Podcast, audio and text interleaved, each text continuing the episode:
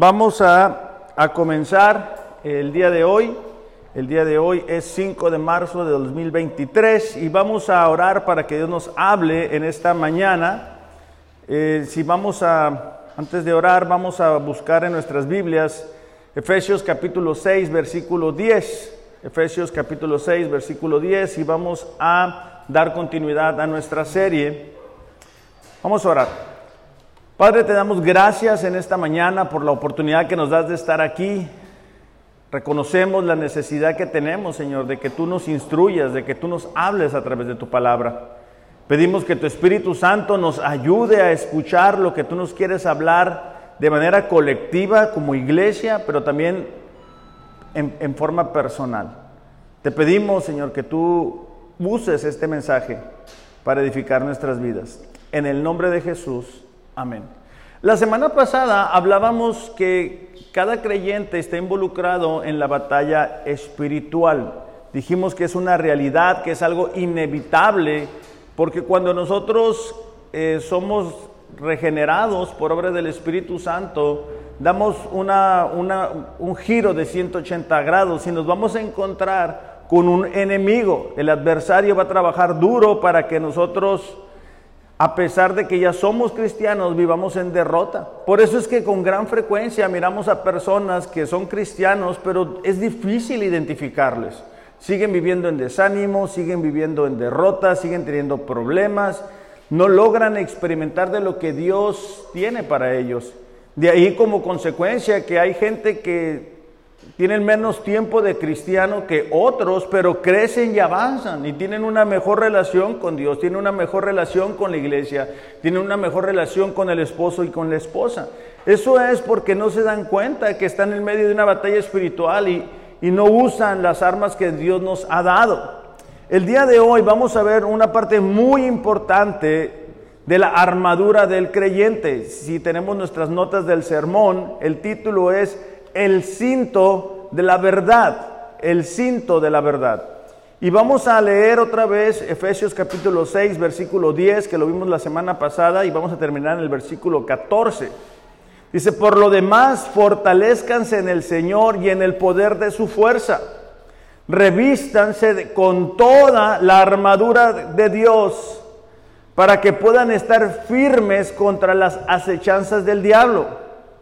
Porque nuestra lucha no es contra sangre y carne, sino contra principados, contra potestades, contra los poderes de este mundo de tinieblas, contra las fuerzas espirituales de maldad en las regiones celestes. Por tanto, tomen toda la armadura de Dios para que puedan resistir en el día malo y habiéndolo hecho todo, estar firmes. Ahora el versículo 14, y es donde nos vamos a enfocar en esta mañana, es Estén pues firmes, ceñida su cintura con la verdad.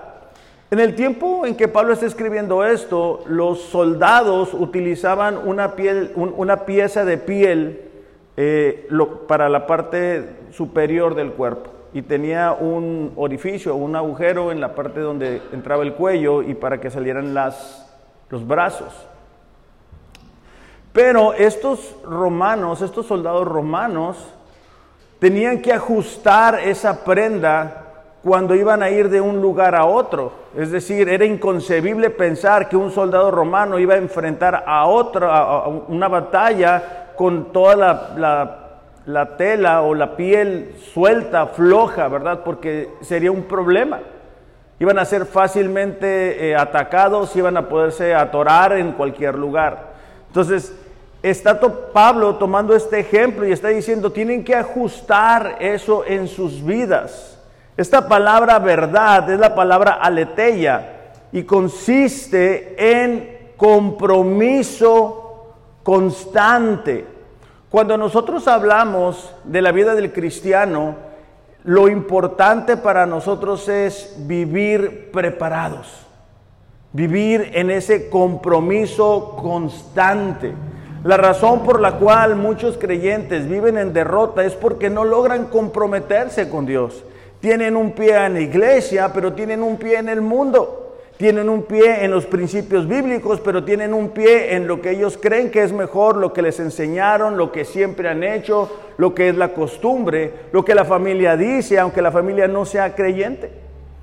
De hecho, en Hebreos capítulo 12, versículo 1, el escritor de Hebreos ha, mostrado y dado ejemplos de lo que es vivir la vida de fe. Y en el capítulo 12 dice así, Viendo que estamos rodeados de tan grande nube de testigos, despojémonos de todo el pecado y de todo el peso que nos asedia y corramos la carrera. Lo que aquí está diciendo es que en vista de que ellos han logrado eh, escuchar de las historias de estos personajes de fe, ellos deberían de despojarse de todo aquello que les impide avanzar en la vida cristiana. Por eso les decía que necesitamos nosotros darnos cuenta qué es eso que nos estorba, esas son las ideas, esas son esas cosas que nos afectan para nosotros poder avanzar. No sé cuántos de ustedes son aficionados del fútbol americano. ¿Hay algún aficionado al fútbol americano? Ok. Y tú notas que cuando un jugador va, o sea, el uniforme no anda con el uniforme todo suelto, porque sería fácilmente detenido, ¿verdad?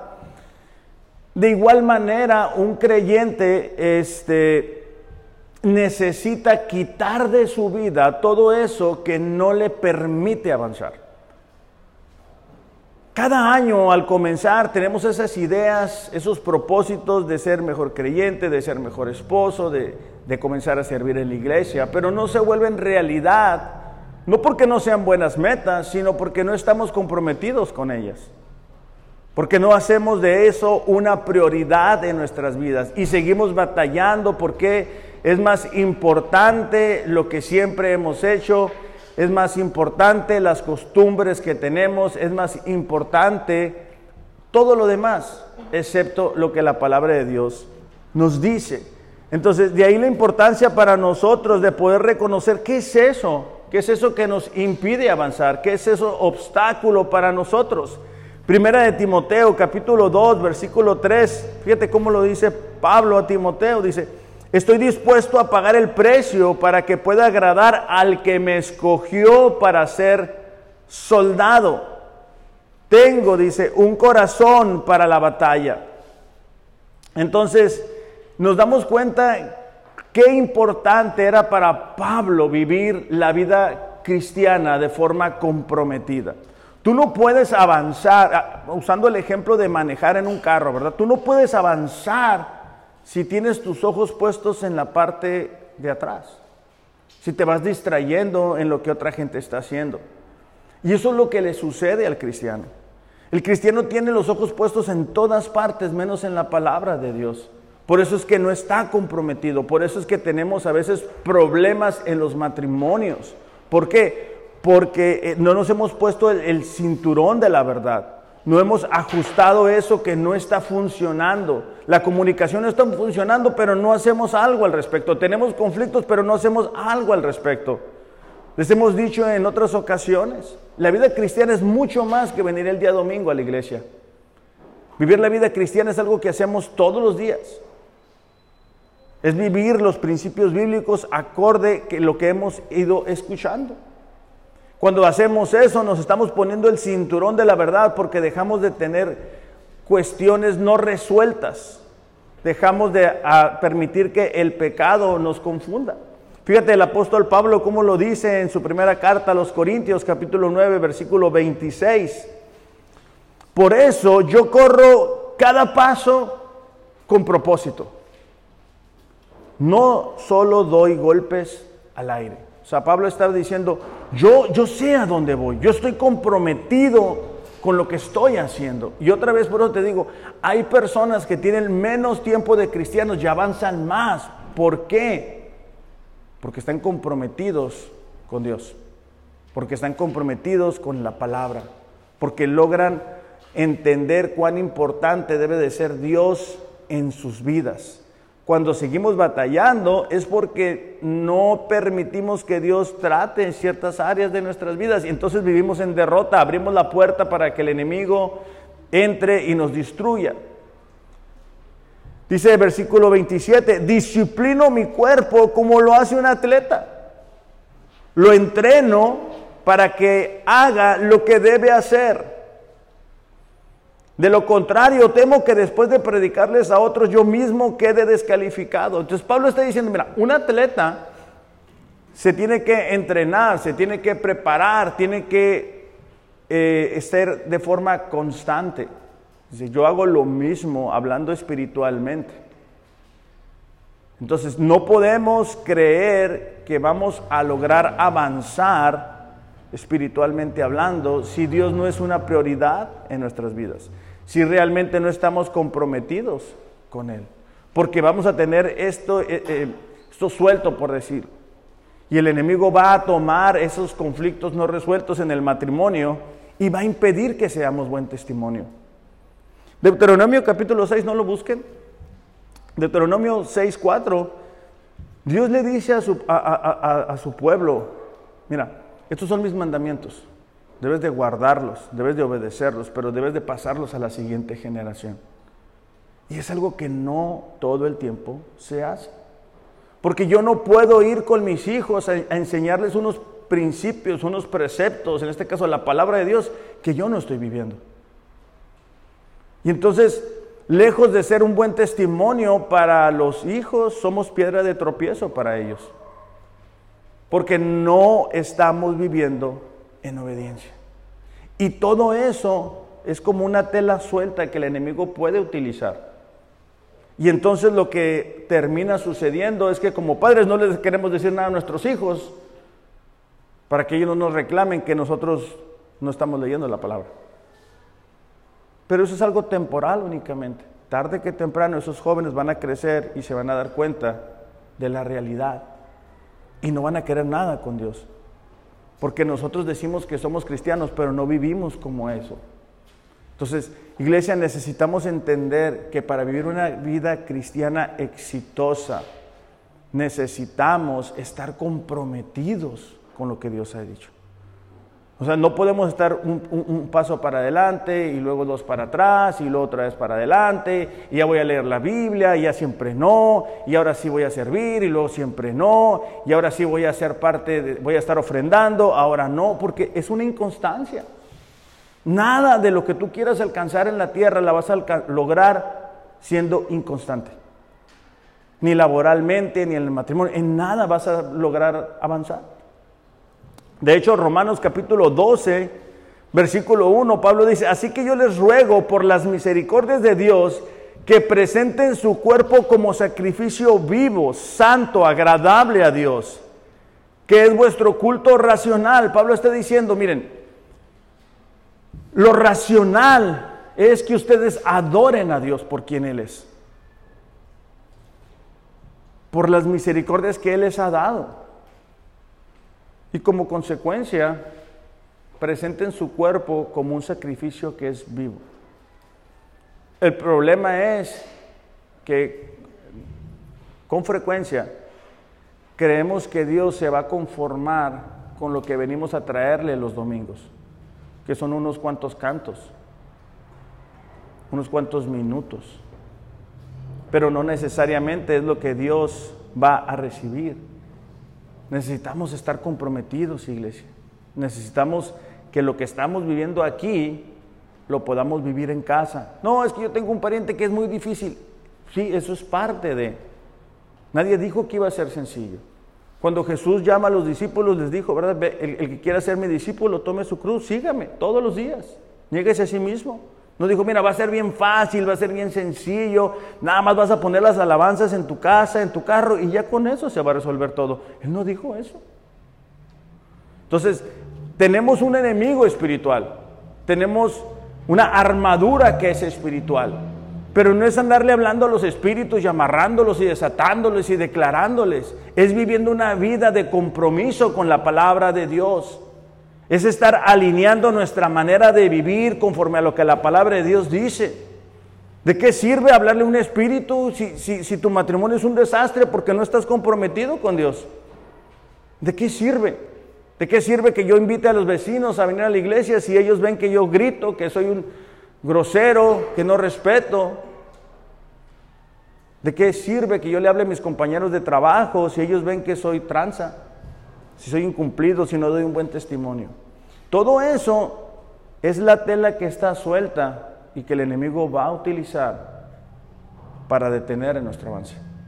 Por eso es que hay personas, una vez más, que dices tú, oye, ya pasaron tantos años y seguimos donde mismo, o a lo mejor hasta peor. ¿Por qué? ¿Y por qué otros sí avanzan? Bueno, es que unos sí se comprometen.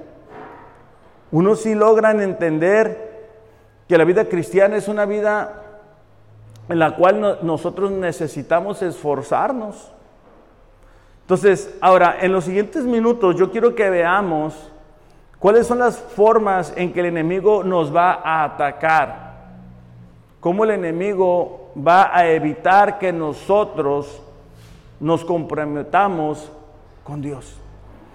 El primero es, él ataca la credibilidad de Dios. Ataca la credibilidad de Dios. Y hay muchos ejemplos de esto, pero vamos a irnos al básico para que no tengamos tanto problema. En Génesis 3.1, la serpiente le dice, ¿verdad? A Eva, con que Dios les ha dicho, no comerán de ningún árbol del huerto. La mujer respondió a la serpiente, del fruto de los árboles del huerto podemos comer, pero del fruto del árbol que está en medio del huerto, Dios ha dicho, no comerán de él, ni lo tocarán para que no mueran. Fíjate la respuesta de la serpiente ciertamente no morirán. Dios sabe que el día que de él coman se les abrirán los ojos. Y ustedes serán como Dios, conociendo el bien y el mal. ¿Qué estaba haciendo la serpiente? Estaba diciendo, mira, Dios es mentiroso. No te va a pasar nada si pecas. Lo que pasa es que Él no es bueno como tú crees. Y no es algo distinto de lo que sucede en nuestros tiempos. El diablo te dice, no tienes que leer la Biblia todos los días. No, no, no, es que otra gente sí lo puede hacer porque no está tan ocupada como estás tú. Tú nada más tienes 24 horas al día, ellos tienen 54 horas y por eso sí les alcanza el día. No tienes que compartir del Evangelio con la gente que te rodea. ¡Qué vergüenza! El enemigo es constante en ese ataque. Y últimamente hemos visto cada vez más cómo es atacado la credibilidad de Dios. O sea, de quién es realmente Dios. Y el enemigo es capaz de poner en nosotros la duda de su palabra. Nos pone en situaciones donde vamos a ser tentados, donde nos va a resultar difícil no preocuparnos. Y entonces empezamos a decir, Quizá Dios no está preocupado por mi situación. Quizá Dios no se da cuenta de mi ansiedad. Quizá Dios no le interesa lo que yo estoy sufriendo. ¿Será que Dios tiene un plan y un propósito para todos menos para mí? Y todas esas ideas nos empiezan a dar vuelta porque no conocemos a Dios. Oseas 4:6 dice, mi pueblo está siendo destruido porque no me conoce. Constantemente platico con personas que dicen que son cristianos y no conocen el carácter de Dios, no conocen sus atributos. Han tenido algunas experiencias, han sentido a Dios, pero no conocen el carácter de Dios. Por eso es que en medio de una prueba salen corriendo, se empiezan a comer las uñas, tienen preocupación, tienen angustia. ¿Por qué? Porque no conocen a Dios, porque el enemigo ha sembrado duda en ellos. Y nosotros como creyentes deberíamos de ser los que disfrutemos más de este tiempo. No porque no tengamos dificultades, sino porque en medio de las dificultades tenemos a Dios. Él es digno de confianza, Él, nos ha dado promesas. Pero si nosotros no creemos quién es Dios, pues entonces sí tenemos razones para preocuparnos. El tiempo cada vez está peor. Por eso es que somos constantes en decirles, hay que leer la Biblia en un año para que alinees tu vida, para que alinees tu matrimonio a lo que ahí dice. Pero seguimos diciendo, no, mira, yo creo que le voy a hacer así. Pero ¿dónde dice? ¿En qué parte del versículo? Dime para poder aprender. Entonces, e, el primer ataque que nosotros encontramos es que el diablo va a atacar la credibilidad de Dios. ¿De quién es Dios? Y ponte a pensar. Por eso es que Jesús le dijo a sus discípulos, ¿qué, dicen de mí? ¿Quién dicen que yo soy? Y los discípulos dicen, bueno, unos dicen que eres un profeta, otros dicen que eres esto. Entonces Jesús dice, pero, pero ustedes, ustedes, ustedes quién, para ustedes quién soy yo? Y es una pregunta que deberíamos de hacernos nosotros en esta mañana. ¿Quién es Dios para ti? ¿Es lo más importante? Si me dices que es lo más importante, ¿eso es una realidad en tu vida? Porque cuando algo es lo más importante, tú le das tiempo, tú le das prioridad, tú le entregas lo mejor, tus esfuerzos. A lo mejor para ti Dios es un accesorio que añades a tu vida. Es un número de teléfono al cual marcas únicamente cuando hay una emergencia, una situación que se te sale de control, pero no es una relación que es realmente importante para nosotros. En segundo lugar, otra manera en que el enemigo nos ataca y que hace difícil que nos, pongamos el cinturón de la verdad es que sea difícil vivir la vida cristiana. No sé si a ustedes, pero a mí me dijeron, no, mira, cuando tú te acercas a Dios, todos tus problemas se van a resolver. Y fue exactamente lo contrario. Problemas nuevos surgieron. ¿Por qué? Porque nosotros vivimos en una sociedad, vivimos en una familia, vivimos en una cultura que está apartada de Dios. Y entonces en el momento que nosotros cambiamos nuestras convicciones, en el momento que nosotros decimos, mira, ahora los domingos son para Dios, ahora no escucho música secular, ahora en mi boda quiero que se trate de Dios, no vamos a poner música secular, no vamos a ceder a lo que comúnmente hacemos. Eso, eso no todo el tiempo es bienvenido por los miembros de la familia. Cuando en el trabajo tú dices, mira, yo voy a actuar con integridad, yo no voy a decir mentiras, yo voy a llegar temprano, yo voy a ser un ejemplo, no todo el tiempo es bienvenido por los compañeros de trabajo. El tiempo que tuve la oportunidad de pastorear jóvenes era una constante, ¿verdad? Los padres que, no eran cristianos se ofendían cuando sus hijos les decían que habían abrazado la fe cristiana. Me tocó en, particular, recuerdo una muchacha que que su padre le decía, mira, el viernes vete a tomar, disfruta, te voy a dar dinero para que te vayas a un antro. Un padre. Y la muchacha le decía, no, es que yo, yo el viernes tengo, tengo el grupo de, de la iglesia, yo el viernes se lo quiero dedicar a Dios. Ah, bueno, pues ¿en qué te vas a ir? No, pues dame raite, pues si me daba raite al antro. No, a la iglesia no te voy a dar raite. Si quieres te llevo pero te voy a cobrar la gasolina. Y, eso no es tan diferente de nuestras vidas. Cuando nosotros tenemos un choque con la gente a nuestro alrededor, eso a veces resulta difícil. ¿Por qué? Porque no queremos ofender a los parientes. Por eso es que tenemos un conflicto cada cumpleaños, cada celebración. Porque es más importante lo que la tía, lo que el hermano, lo que el compadre vaya a decir que lo que Dios ha dicho. Por eso tenemos una duda. Ay, ¿qué hacemos? Y es difícil vivir la vida cristiana. Es difícil cambiar los hábitos, las costumbres, las formas, la manera de tratar al esposo, la manera de tratar a la esposa, la manera de tratar a la gente que nos rodea. Aún llevar un noviazgo cristiano es difícil. Un noviazgo cualquiera es más fácil, hablando humanamente. Porque ya ahorita se tratan como esposos. Ya no hay que esperarse a casarse. Pero no es eso lo que Dios nos dice. Entonces eso es difícil. Guardarse para Dios es difícil. No ver en la televisión lo que ofrecen todas las plataformas es difícil. Yo duro dos horas encontrando un canal o un programa que ver y 15 minutos porque me quedo dormido. Ya me cansé de tanto estar buscando algo que no tenga cuestiones que yo no quiero ver.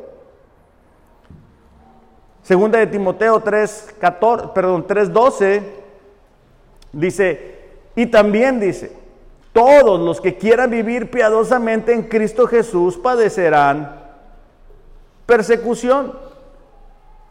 Entonces, todos aquellos que queramos vivir para Dios, vamos a enfrentar persecución. porque todo el sistema está apuntado a ir en contra de Dios. Cada vez se promueven leyes que van en contra de los principios de Dios. Cada vez es más difícil vivir. Es, nada, más, nada más unas. Cada vez es más difícil, gracias, vivir para Dios.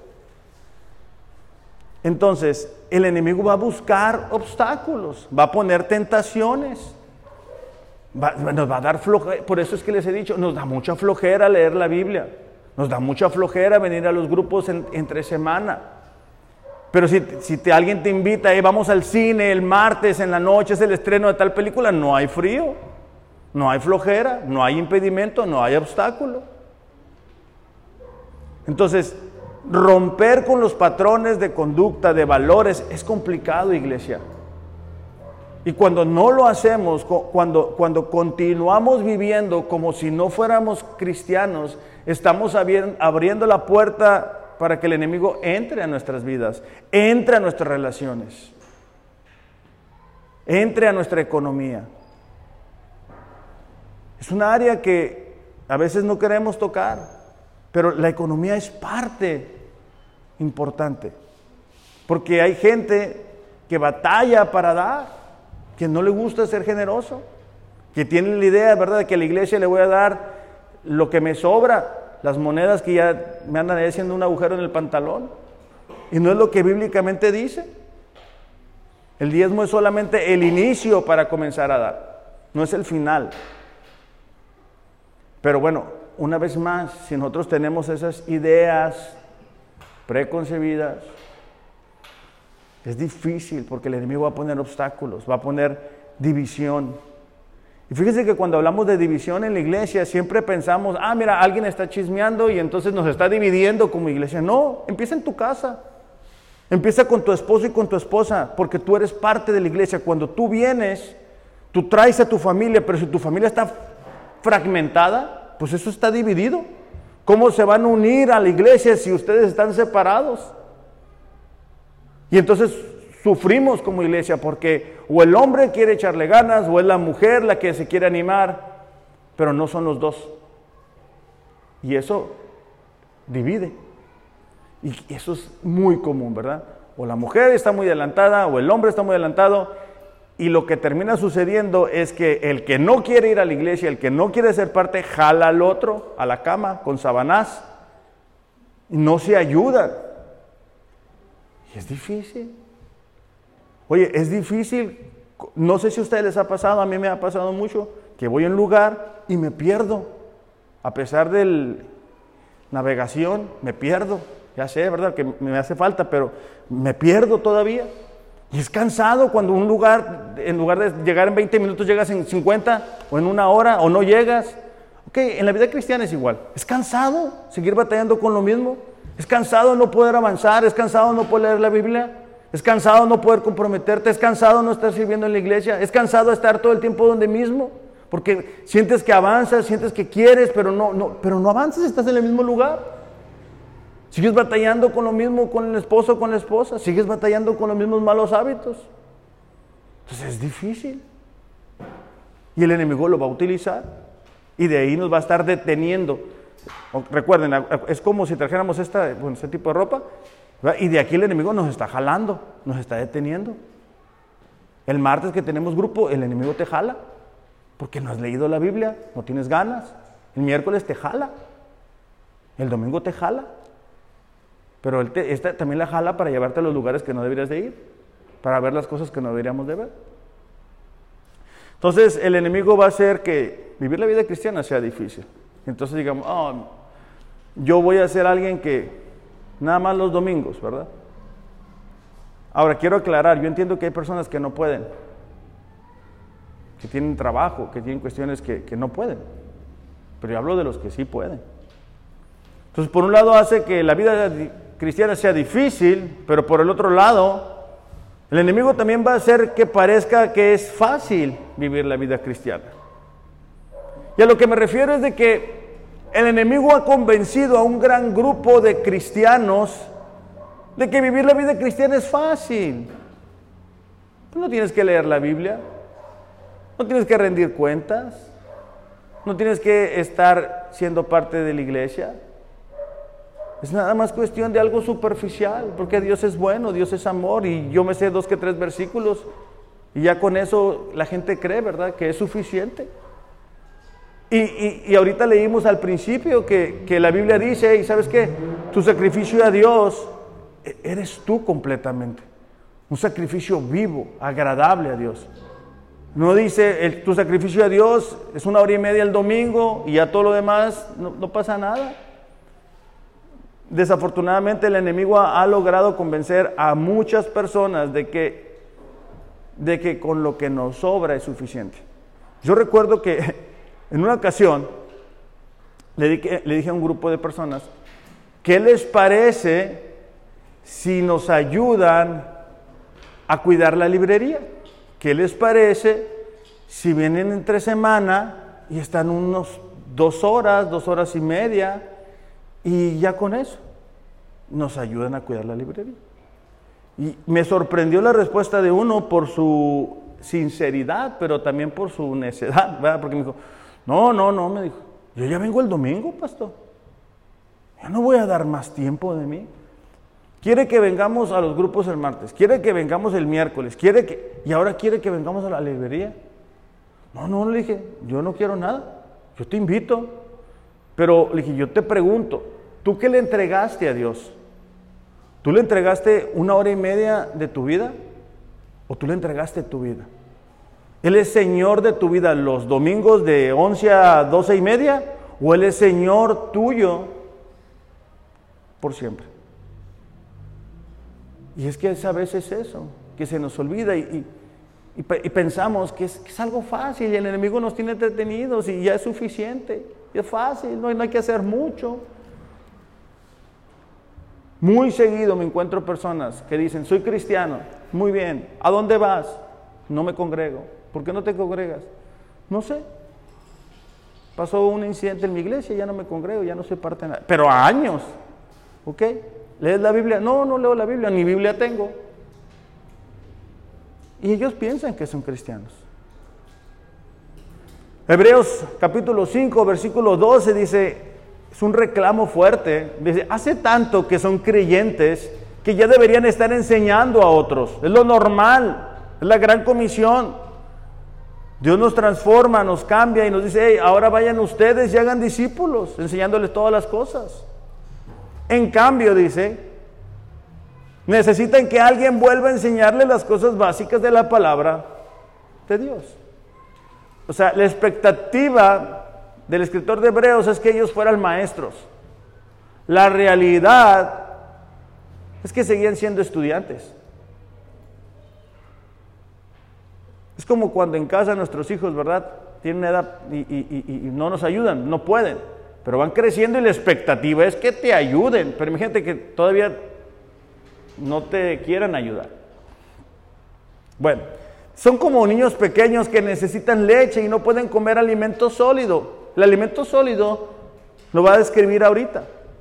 Dice, pues el que se alimenta de leche sigue siendo bebé y no sabe cómo hacerlo correcto.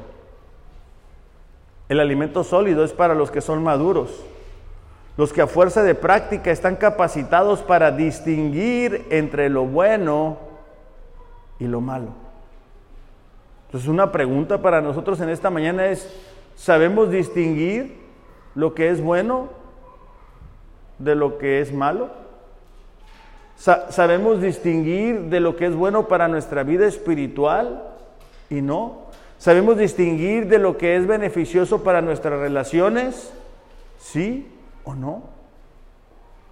Es que esto está afectando mi relación con Dios, pero lo sigo abrazando. El salmista decía, Salmos 66, 18, si en mi corazón hubiera abrazado el pecado, el Señor no me hubiera escuchado. Entonces, una persona que, que recibe el alimento sólido, que es maduro espiritualmente, es alguien que dice, mira, esto me puede afectar. Es lo que hizo Daniel cuando dice, ¿verdad?, que en una cultura pagana, en una nación pagana, él propuso en su corazón no contaminarse. Ahora, no es únicamente la televisión, estamos rodeados de personas y, hay gente que no necesariamente tienen un temor de Dios y te van a aconsejar conforme a lo que ellos creen, a lo que ellos saben. Entonces tenemos que tener cuidado de quién recibimos el consejo. Porque, volvemos a lo mismo, el enemigo va a buscar que la vida cristiana parezca que es fácil. En cuarto lugar, es que el, enemigo va a buscar estorbar nuestro servicio. Lo hemos dicho antes.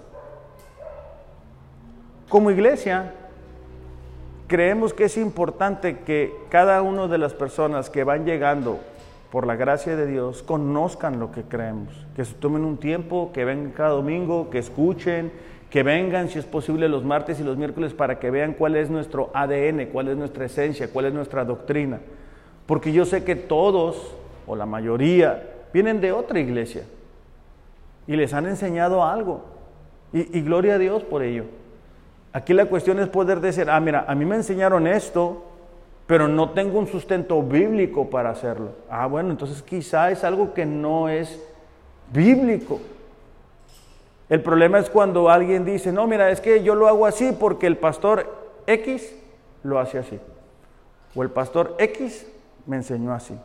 Aunque damos gracias a Dios por los pastores, si no es algo que se pueda respaldar bíblicamente, es algo que a lo mejor necesitamos examinar. Pero también como iglesia creemos que todos deberíamos de estar sirviendo. Mm, creo que fue Martín quien oró, ¿verdad? Diciendo que nosotros somos un cuerpo. Entonces todos de una u otra manera deberíamos estarnos sirviendo. Unos en cierto lugar, otros en otro lugar. No tiene que ser algo muy espiritual, les he dicho, a excepción de hoy que, estamos ayunando, pues siempre hay café. Pero el café no se hace solo. Alguien tiene que hacer el esfuerzo y prepararlo los desechables, los pasteles, todo lo que hacemos como iglesia, alguien tiene que hacerlo. Los muchachos de la alabanza vienen los lunes a ensayar, vienen los martes al grupo, vienen el miércoles al bridge. Eh, por ejemplo, en el caso de, Laura y, Sergio, vienen los martes, los miércoles, los viernes traen a los jóvenes y los domingos vienen. Bueno, cada quien, ¿verdad? en su forma. Y todo eso nos prepara para poder servir. El deseo de Dios es que nos sirvamos a nosotros. Cada quien tiene un talento diferente. Si yo me pongo a tocar la guitarra, te van a dar ganas de llorar, no de sentimiento, de tristeza, porque yo no sé tocar y menos cantar. Entonces cada uno tiene dones y talentos.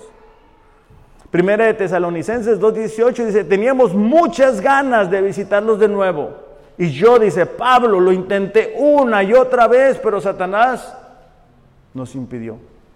Pablo era un hombre comprometido con la iglesia, que estaba constantemente sirviendo a la iglesia, pero se dio cuenta que había un enemigo que estaba queriendo obstaculizar su servicio. Ahora no es diferente, el enemigo quiere obstaculizar nuestro servicio, el que podamos hacer esto o aquello. La semana pasada les contaba de mi experiencia, ¿verdad? De, jugando béisbol, que, es muy triste estar puesto en la banca. Pero desafortunadamente, hablando, trayéndolo al día de hoy, pues muchas veces estamos muy a gusto en la banca. Y claro, yo entiendo porque el servicio implica qué? Compromiso. Con frecuencia escucho personas decir, no, es que yo me quiero comprometer. ¿Cómo? Por eso es que como iglesia creemos en la membresía, para que tú entiendas lo que creemos y decidas si quieres ser parte de nosotros, si quieres ayudarnos a seguir avanzando. Ahorita Carlos lo comentaba, ya son cuatro años por pura gracia, en medio de pandemias, en medio de dificultad, un grupo pequeño, le creímos a Dios. Les he dicho en otras ocasiones, económicamente nosotros no nos sostenemos. La ayuda tiene que venir de otra parte. Pero tenemos todo el ánimo de servir. Ahora, yo esta mañana les exhorto, levantemos la mano, o sea, pueden ser cosas bien sencillas, poner las sillas, quitar las sillas, traer un café, prepararlo, o sea, ponernos afuera, invitar a la gente. Tenemos ciertos requisitos para los servidores, pero eso no nos impide servir de otra forma. Simplemente cuando alguien, hey, estás enfermo, supe que estás enfermo, hey, ¿cómo, sigues? Eso es servirnos unos a otros, es preocuparnos unos por otros. Número cinco, otra forma en que el enemigo va a atacarnos es causando división en el cuerpo. Es constante el tema de la división. En 1 Corintios capítulo 1, capítulo 2, el capítulo 3, habla de la división. Y Dios no quiere que seamos una iglesia dividida. Ahora todos pensamos y, somos diferentes, pero debemos de querer avanzar hacia donde, hacia donde mismo. Por eso, otra vez, los cursos de integración son importantes, porque si tú no sabes ni para dónde vamos, ¿cómo te vas a integrar? Somos una iglesia este, que queremos ser una ciudad espiritual en medio de una ciudad física, pero, pero ¿qué implicaciones tiene para ti? Entonces es importante estar sumados. De hecho, en Efesios capítulo 4, versículo 3 dice, hagan todo lo posible por mantenerse unidos en el espíritu y enlazados mediante la paz. Hagan todo lo posible. Entonces para ti esta mañana sería una pregunta, ¿estás haciendo todo lo posible por estar unido a nosotros? O quizá, quizá tenemos que estarte buscando para que seas parte de lo que estamos haciendo.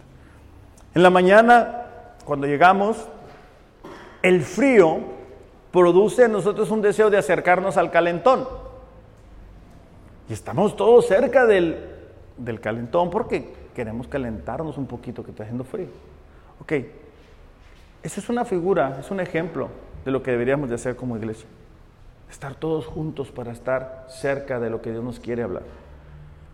Pero si algunos no estamos siendo parte de las actividades que como iglesia tenemos, si no estamos leyendo la Biblia un año otra vez, si, no estamos viniendo los martes, es, difícil que, veas, que entiendas qué es lo que creemos. Y otra vez, el enemigo lo va a usar para jalarte. Porque al enemigo le gusta eso, aislar a la gente. Es la misma técnica. Es la misma técnica, la misma estrategia, separarte, separarte del rebaño. Eso, eso nos sucede frecuentemente. Cuando tengo que tener alguna plática con alguna miembro de la iglesia, y lo que le digo no le parece, aunque sea bíblico, lo que sucede es que el enemigo los jala y los pone en la banca y los separa del rebaño. El enemigo es especialista en hacer que nosotros nos veamos los detalles de la iglesia que no nos gustan. No hay ninguna iglesia perfecta. Esta no es una iglesia perfecta. Es simplemente una iglesia. Cada quien decide si se integra, si quiere ser parte de, ¿verdad? Ahora que vamos a cumplir los cuatro años, ¿verdad? Todos, como dijo Carlos, todos estamos invitados, todos, algunos no tienen tanto tiempo, pero damos gracias a Dios por ello. Estuvimos orando por ustedes. Queremos que sean parte de. Entonces, la división, el que cada quien piense diferente, no, pues a mí me enseñaron esto, a quién me enseñaron aquello, nos separa y nos estamos apuntando para donde mismo. Sexto lugar, el enemigo nos empuja a confiar en nuestros propios recursos. No necesitamos realmente buscar tanto a Dios. hay que hacernos fanáticos, ¿verdad? No se ocupa leer la Biblia. Y y cuando enfrentamos un problema, el enemigo nos dice, no busques a Dios, no ores. Hazlo tú, tú, tú mismo, tú misma, tú puedes, échale ganas. Ese es un problema. Porque por gracia somos salvos, pero también por gracia somos sostenidos. En el Antiguo Testamento encontramos la historia del rey David. El rey David, un hombre este, conforme al corazón de Dios, Ya no es aquel pastor de ovejas que estaba siendo correteado por Saúl, que temía por su vida. Ahora él está en su trono y, y su ejército ha crecido y las victorias han respaldado el reinado de David. Y entonces en un momento, él decide hacer un censo. Él decide ver realmente cuánta gente tiene a su mando. Nosotros pudiéramos pensar, bueno, no hay ningún problema con eso. Sí, sí hay un problema. Porque Dios le había dicho, tu fortaleza no depende del número de tus tropas, no depende del número de tu pueblo, tu fortaleza depende de Dios. Cuando nosotros decimos que no tenemos tiempo para Dios, para buscarle, básicamente estamos diciendo, Dios, no te necesito. Mi matrimonio no está bien, Dios, pero, pero yo lo voy a hacer a mi manera. No me está funcionando. Tengo, tengo muchos problemas con mi esposa y con mi esposa, pero lo voy a seguir haciendo así. Tengo muchas situaciones no resueltas, pero no tengo tiempo para orar. Eso es lo que el enemigo quiere. Volvemos a lo mismo, todos tenemos relación con personas difíciles. El enemigo dice, hazlo a tu manera, grítale más fuerte, te grita, no te dejes. Eso es tu fuerza. Eso es tu capacidad. Pero lo que Dios nos dice es, hey, yo te estoy dando armas espirituales, ora. Nosotros, miren, nosotros no podemos hacer que la gente venga a la iglesia. Lo que sí podemos hacer es lo que estamos haciendo hoy, estamos ayunando como iglesia reconociendo que necesitamos de Dios. No, no, no creamos que podemos hacerlo nosotros solos. Necesitamos convivir unos con otros para que de esa manera podamos fortalecernos en el Espíritu. Entonces, cuando yo cierro este libro, yo estoy diciendo a Dios, no te necesito. Cuando yo no tengo tiempo para orar, yo estoy diciéndole a Dios, no te necesito.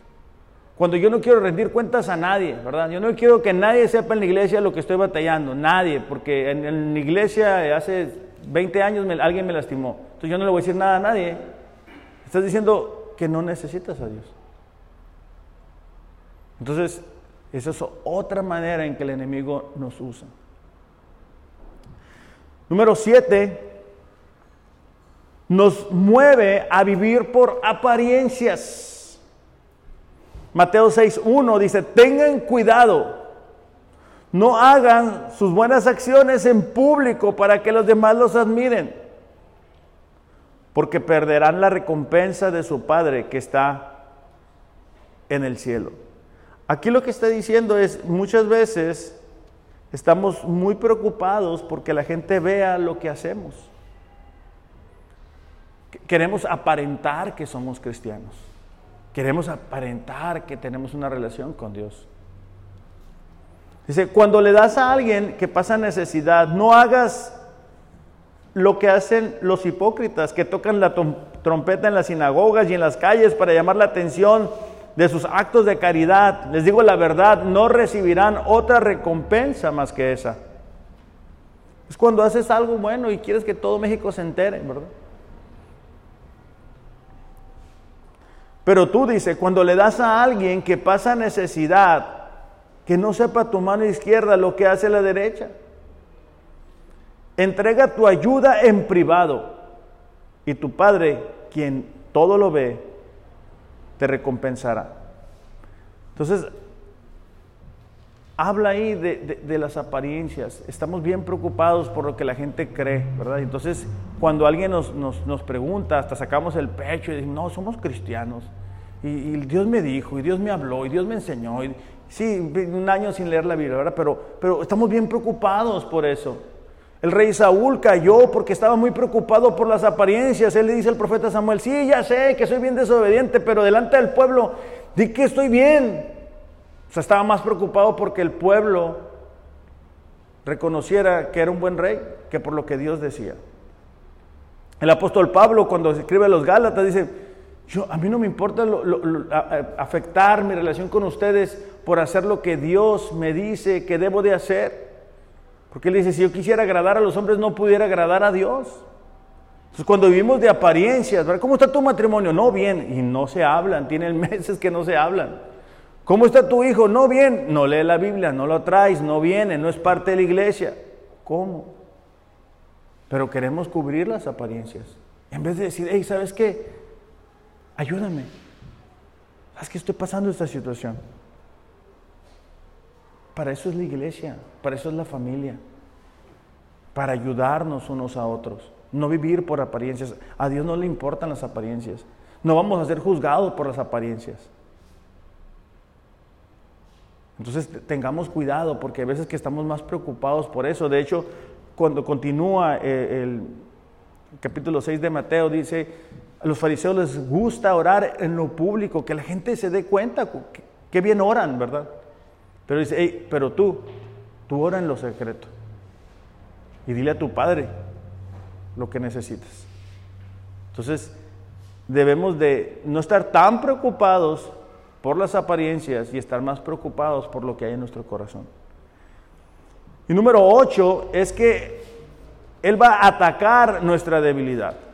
Cada uno de nosotros tenemos diferentes debilidades. Hay cosas que a unos hacen caer, que a otros no hacen caer. Yo les he dicho antes, yo, yo puedo ver una botella de cerveza, no siento nada. Pero hay gente que sí batalla con eso. Cada uno de nosotros tenemos diferentes debilidades. Y el enemigo las conoce y las va a explotar al máximo. O sea, Él no es nuestro amigo. Él sabe dónde nosotros tropezamos y por eso es que nos va a tentar de esa forma. Queriendo provocar desánimo en nosotros, separación en nosotros. Por eso es que Él crea conflictos en los cuales tú tengas que decir, ay, ¿qué voy a hacer? Lo que Dios dice, ay, no quiero hacerlo, quiero hacer lo que la familia dice, lo que siempre he hecho. En primera de Juan 2.15 dice, no amen a este mundo ni las cosas que les ofrece. Porque cuando aman al mundo no tienen el amor del Padre en ustedes. Pues el mundo solo ofrece un intenso deseo por el placer físico, un deseo insaciable por todo lo que vemos y el orgullo de nuestros logros y posesiones. Mira, tú platicas con alguien que es orgulloso, alguien que no conoce a Dios y va a tener esto. Es alguien que tú le dices, ¿qué hemos estado? No, pues fíjate que en la empresa ya soy el natatá y estoy ganando tanto y traigo este carro. Es alguien que todo el tiempo habla de lo que puede ver físicamente. Nada de eso proviene del Padre, sino que viene del mundo. Entonces el enemigo va a atacarnos ahí en nuestras debilidades. Primera de Corintios 10, 13, pero dice la palabra, ¿verdad? Dios es fiel y justo para que junto con la tentación Él provee una salida. Siempre hay una salida. A lo mejor no va a ser fácil, no va a ser agradable, pero cuando nosotros permitimos que Dios trate con esas debilidades, evitamos que Él nos siga jalando. Porque volvemos a lo mismo, acuérdate, el, el cinto es lo que ajusta eso. Es lo que evita que el enemigo nos jale hacia atrás, nos tumbe, nos desanime. Todos tenemos debilidades, pero esa debilidad está ahí para llevarnos a depender de Dios y en su gracia. Esa debilidad es lo que nosotros necesitamos llevar a Dios y decirle, Señor, mira, yo tengo esta debilidad, ayúdame. Antes de salir de cama, repetir la oración de David, mira, que, que la meditación de mi corazón sea agradable delante de ti, que lo que yo vea, que lo que yo diga sea agradable delante de ti. Pero hay veces que nos levantamos tarde porque llegamos tarde para el trabajo y no tenemos tiempo para Dios. Entonces es importante eso. Por último, nos, eh, nos tienta para que actuemos en desobediencia.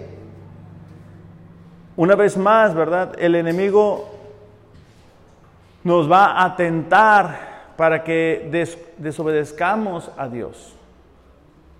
Lo hizo con el rey Saúl y lo sacó del plan. Le habían dicho, espera siete días y entonces va a venir el profeta Samuel. Él dijo, no, no, no, Dios me dejó solo, lo tengo que hacer yo por mi fuerza.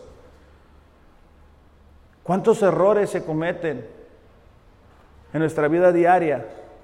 Porque somos tentados a querer actuar en nuestra propia fuerza y capacidad. ¿Cuántas, ¿Cuántas decisiones estamos tomando todos los días que no consultamos con Dios?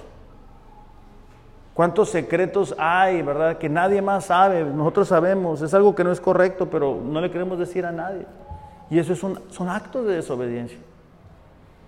Entonces, con esto nos damos cuenta, iglesia, que, que, el enemigo va a querer utilizar todo eso para jalarnos, para detenernos, para frenarnos.